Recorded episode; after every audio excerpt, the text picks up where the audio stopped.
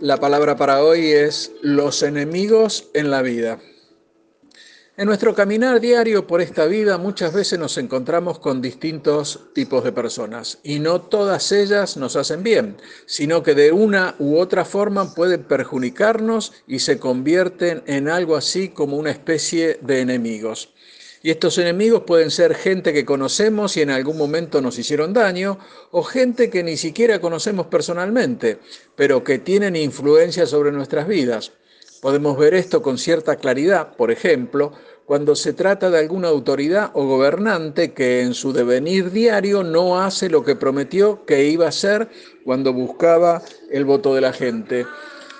Y lejos de actuar por el bien común, lo único que les preocupa es su bienestar personal, perjudicando a la masa de gente que en algún momento confió en ellos como para sentarlos en silla de autoridad.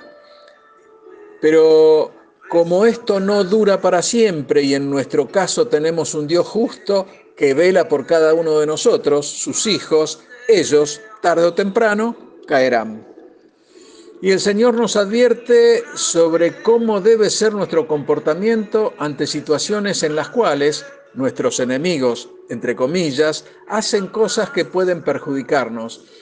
Y esto podemos verlo en Proverbios 24, 17 y 18, que dice así, cuando cayere tu enemigo, no te regocijes, y cuando tropezare, no se alegre tu corazón, no sea cosa que Jehová lo mire y le desagrade y aparte de sobre él su enojo. Y sí, hermano, puede ser que las decisiones que tomen las autoridades no siempre sean las mejores. Ellos a veces se dejan guiar por sus propios intereses y son esos mismos intereses que pueden terminar afectándonos para mal a todos, por lo cual puede ser que sintamos cierto grado de alegría cuando la justicia condena a algún mal líder. Pero debemos tener cuidado en que esa alegría por la justicia no termine cruzando la línea y se convierta en venganza. Incluso hasta podemos sentir que es justo que nuestro enemigo sufra por lo que nos hizo.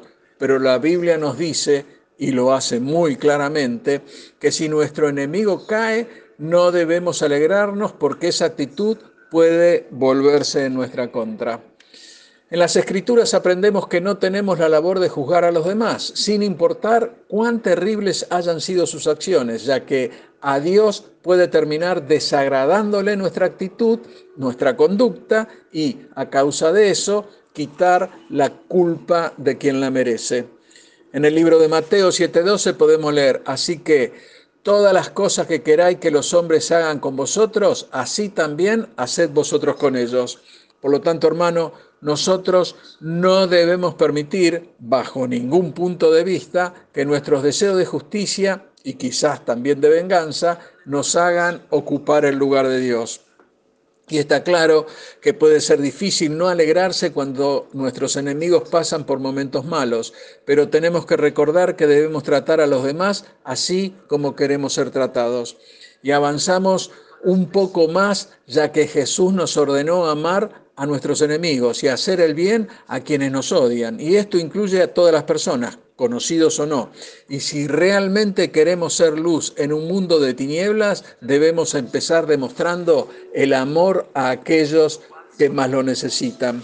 Y esto incluso por nuestro propio bien, ya que si Dios ve algo de regocijo en nosotros por la caída de los malvados, puede apartar su ira del infame solo para reprender nuestro orgullo y terminar castigándonos por nuestra propia rebeldía.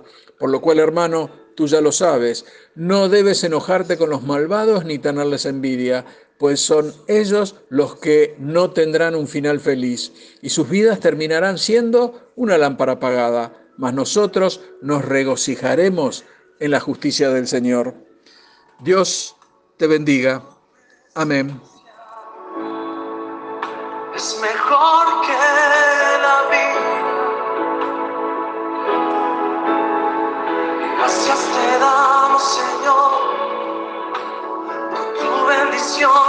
from